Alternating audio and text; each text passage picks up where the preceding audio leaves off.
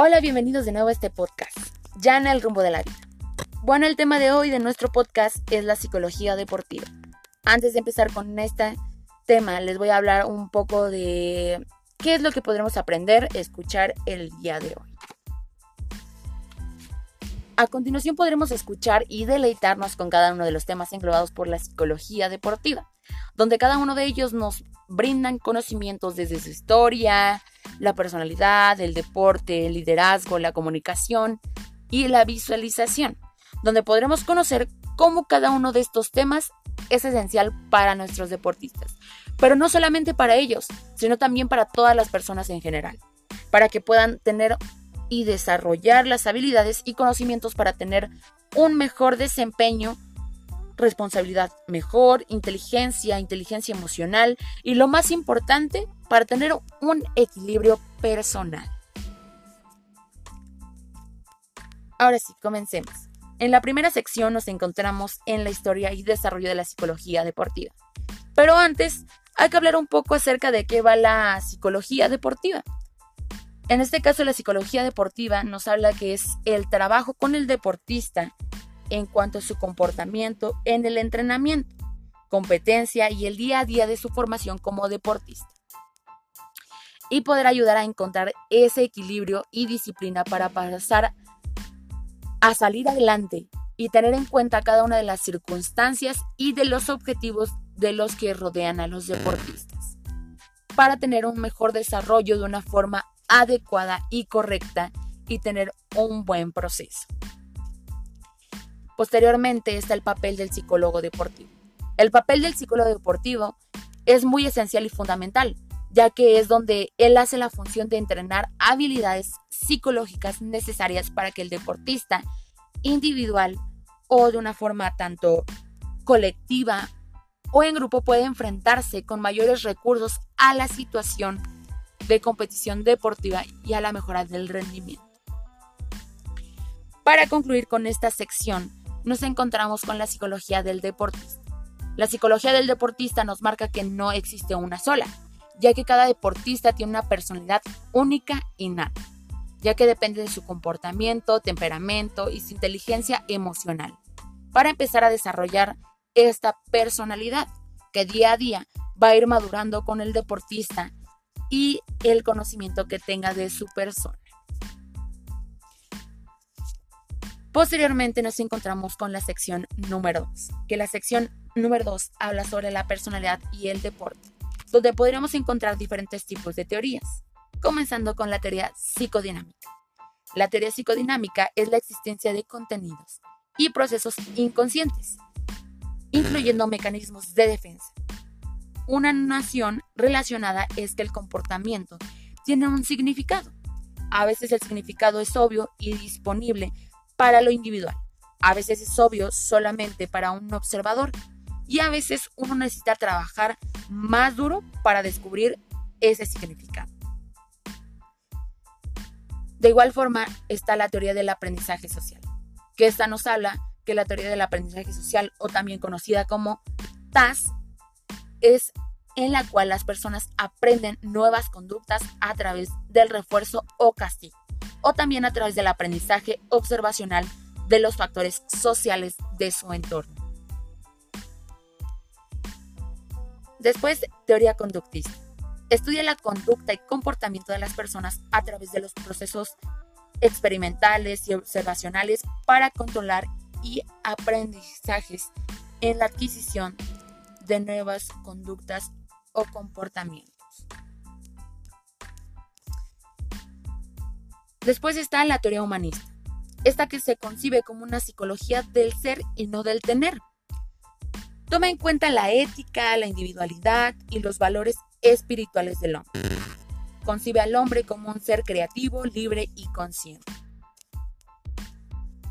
Después, nos encontramos con la personalidad, que la personalidad es un conjunto psicológico que se refiere a un conjunto dinámico de características psíquicas de una persona, a organización interior que determina que los individuos actúen de diferente manera en cada circunstancia. Después, para terminar en esta sección, nos encontramos con los rasgos de la personalidad. Que los rasgos de la personalidad pueden ser la resiliencia, la tenacidad, la asunción de riesgos, la perseverancia y las habilidades innatas. Después, en la siguiente sección nos encontramos con las teorías de liderazgo. En este caso, las teorías de liderazgo. Antes de empezar con eso un poco, nos vamos a ir un poco más allá de qué va el liderazgo. En este caso, el liderazgo nos habla de que es el conjunto de habilidades gerenciales o directivas que un individuo tiene para influir en la forma de ser o actuar de las personas o en un grupo. Más que nada en este caso, el líder no solamente está ahí para dirigir, sino también para encaminar, para llevar de la mano hasta ese, hasta ese punto a este grupo y teniendo en cuenta los objetivos a cumplir y poder ser flexible y autoritario también. Posteriormente nos encontramos con los enfoques de liderazgo orientados hacia el deporte. En este caso es un proceso cognitivo-conductual de influencia determinante del entrenador a sus deportistas. ¿Qué nos quiere entender entonces? Nos da a entender que ahora el líder, en este caso el coach o el entrenador, es aquel persona que comparte estos objetivos, estas ideas y también trata de dividirse y de ser un diferente líder para cada diferente participante de este grupo, teniendo en cuenta las habilidades, características y personalidad de cada persona de su grupo. Después están los componentes de un liderazgo efectivo. Los componentes de un liderazgo efectivo está la confianza, la orientación a objetivos, comunicación directa, la comprensión, observación, el entusiasmo, la positividad y experiencia. Pero quiere, nos quiere dar a entender esto. Esto nos habla de una flexibilidad, una flexibilidad donde el tener confianza no solamente el líder en su grupo, sino también en el mismo. Tener internamente esa confianza hace que transmita esa misma confianza a su grupo. La orientación a los objetivos, tener objetivos a corto plazo, pero objetivos bien definidos, claros y que obviamente tanto como los objetivos del líder sean los mismos objetivos del grupo para poder tener un buen objetivo y poder tener un mejor resultado. De igual forma, algo fundamental, la comunicación. La comunicación es muy importante, tanto como la comunicación interna con su persona, en este caso del líder, como la comunicación con cada uno de los integrantes de su grupo. ¿Por qué? Porque esto hace que podamos abarcar y podamos conocer más detalladamente cómo está conformado el grupo.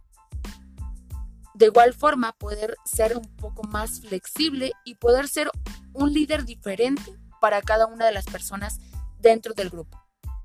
Para poder tener en mente que a veces nos tenemos que moldear. Como líder te tienes que moldear para poder alcanzar y llegar a cada una de las personas de tu grupo.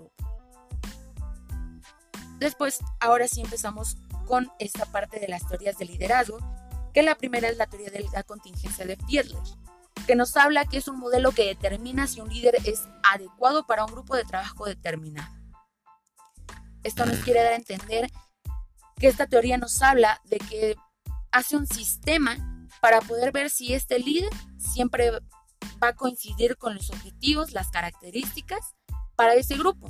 Si no, al final y al cabo, eh, los objetivos y los puntos de este grupo y este líder siempre van a estar en controversia.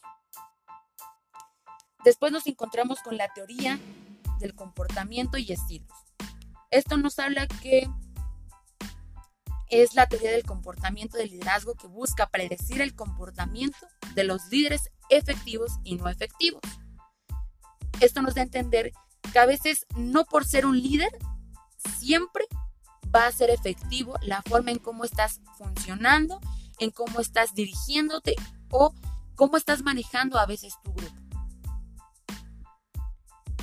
Después nos encontramos con la teoría conductista o conductual. que más que nada se centra en el estudio de la conducta observable para controlarla y predecirla. Como tal, su objetivo es conseguir una conducta determinada. Después nos encontramos con el modelo de liderazgo de Brown y Jetton, que aquí habla sobre el liderazgo autocrático, el liderazgo burocrático y liderazgo carismático. El liderazgo autocrático es una forma extrema de liderazgo transicional en la que los líderes tienen un poder absoluto sobre los trabajadores. En el liderazgo burocrático, todos los líderes burocráticos hacen todo según viene predefinido en un libro. Esto nos quiere entender que el líder burocrático siempre tiene que tener algo escrito para poder seguirlo. Y el líder carismático, pues obviamente es esta persona que se guía más por la forma de satisfacción personal, lo que le está entregando, cómo está comportándose con su grupo. Después nos encontramos con el modelo situacional de liderazgo, que propone que el responsable en dirigir un grupo o organización varíe su forma de interactuar y abordar las tareas en función de las condiciones de sus colaboradores. Esto nos quiere dar eh, a entender que obviamente el líder siempre tiene que modificar y tener en cuenta que a veces las situaciones en las que se encuentra uno vas a tener que modificar y modificarte tú y modificar tu grupo para poder tener esa efectividad en cuanto a su trabajo. Y por último nos encontramos en esta sección con el liderazgo femenino y masculino. Siempre hay que tener en cuenta que el liderazgo femenino es comunitario, social, participativo y transformacional, ya que tiene la capacidad de transformar y ejercer una influencia positiva sobre los miembros del equipo. Mientras que el de los hombres em, nos habla un poco más de un poco más de rigurosidad un poco más de ser más firmes, más individualistas a veces, mm, y que le sienta un poco más los cargos directivos suelen ser caracterizados con las propiedades generalmente atribuidas a los hombres, competitividad, control, autoridad y así sucesivamente. Después nos encontramos con la sección de comunicación. Bueno, como tal, la comunicación es mediante el lenguaje o es el que los seres humanos construyen significados y atribuyen sentido a su experiencia, expresándolos de manera oral, escrita, gráfica, gestual y visual, entre otros determinantes. Después nos vamos con la comprensión. En este caso, en la comprensión de la comunicación, nos habla que el comprender no solamente habla sobre oír, sino escuchar. El escuchar es aquel proceso donde diriges absolutamente toda tu atención y sabes de lo que habla esa persona.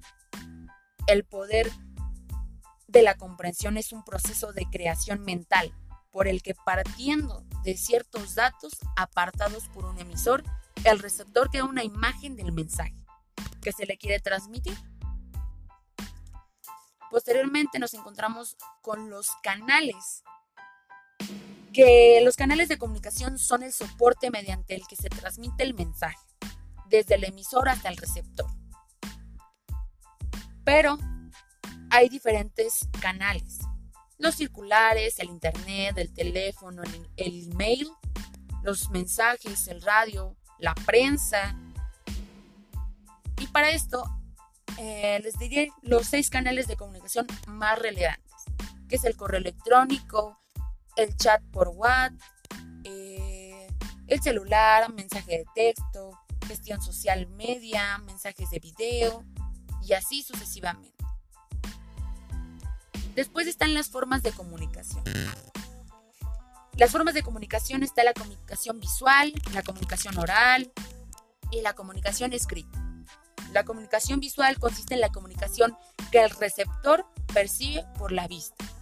La comunicación oral consiste en la comunicación que el emisor produce a través del habla, mediante conversaciones telefónicas, presentaciones, discursos formales, etc.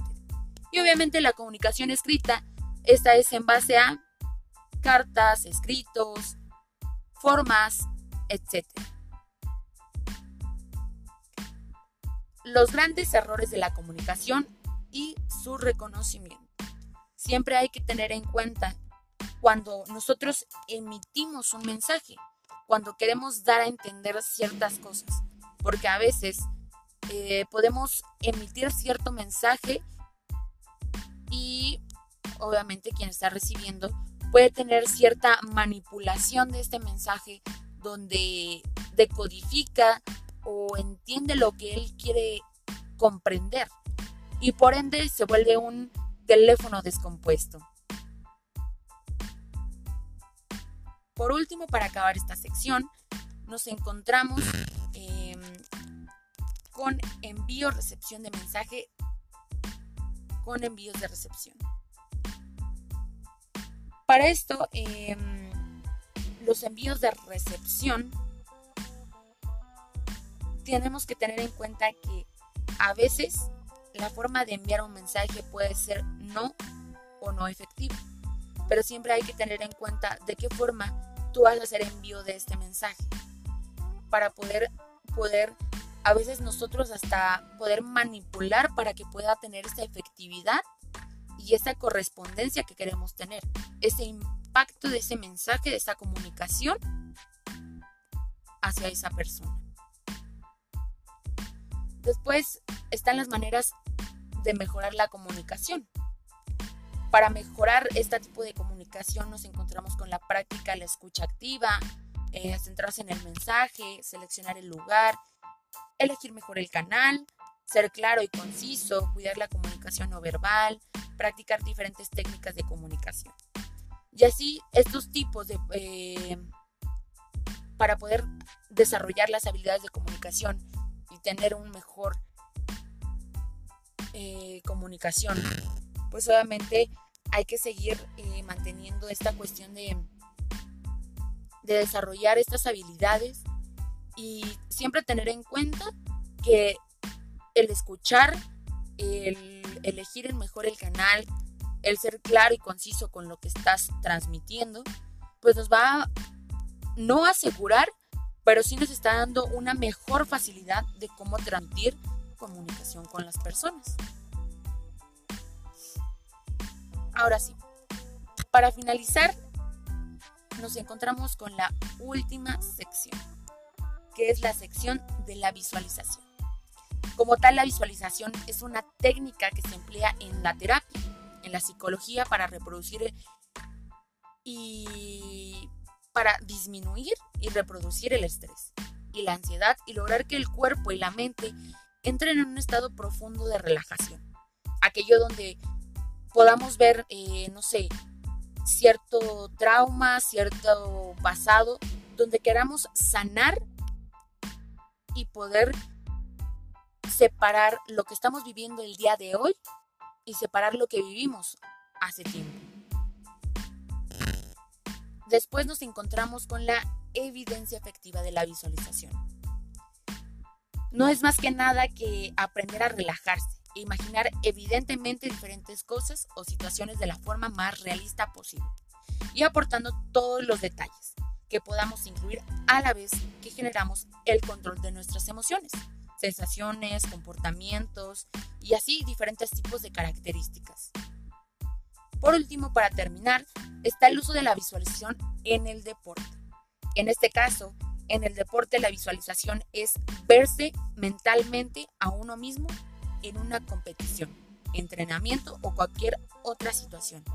A través de la visualización se pueden recrear experiencias positivas previas o proyectar nuevos eventos para prepararse mentalmente para esta actuación, para poder tener una mejor efectividad y poder tener eh, esta seguridad y esta comunicación con tu propio cuerpo y poder ver esos objetivos que quieres alcanzar. Bueno, para terminar esto, eh, en resumen, lo que nos enseña la psicología deportiva con todos estos tipos de temas, lo de la personalidad, el deporte, el liderazgo, la comunicación y la visualización, nos hablan sobre cada uno de ellos que puede ser tanto como diferente, como podemos desglosar diferentes eh, áreas y desmenuzar diferentes componentes de la psicología deportiva, pero siempre va a recaer en que cada uno de estos va agarrado de la mano con cada uno. Porque, por ejemplo, la personalidad nos da a entender que es esta parte esencial de una persona que complementa la forma del mecanismo en cómo llevamos nuestra persona, en cómo nos volvemos uno y solo diferente. El deporte, cómo influye el practicar un deporte, el cómo analizar nuestra vida deportiva en nuestra personalidad.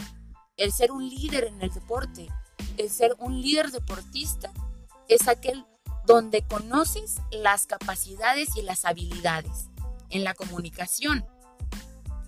Más que nada, por ejemplo, en los deportes vemos que hay muchos deportes grupales, y si tú no buscas una buena comunicación con cada uno de ellos. Y ves qué es la eficiencia, las habilidades, el comportamiento, su personalidad y la efectividad para llegar a una buena comunicación y grupal e individual, pues obviamente el liderazgo y el grupo ya está fallando. Después la visualización. Algo muy importante, si tú crees y encaminas a tu equipo o a tu grupo a visualizarse de cierta forma, va a recaer de esa forma. Si tú lo ves de, de cierta forma, va a recaer igual.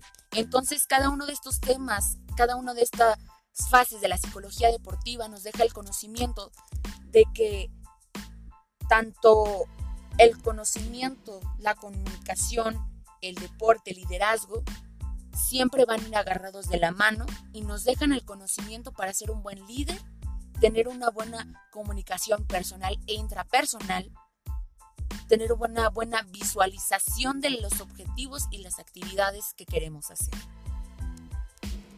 Eso sería todo de mi parte. Muchas gracias y espero que nos vuelvan a sintonizar. Hasta la próxima.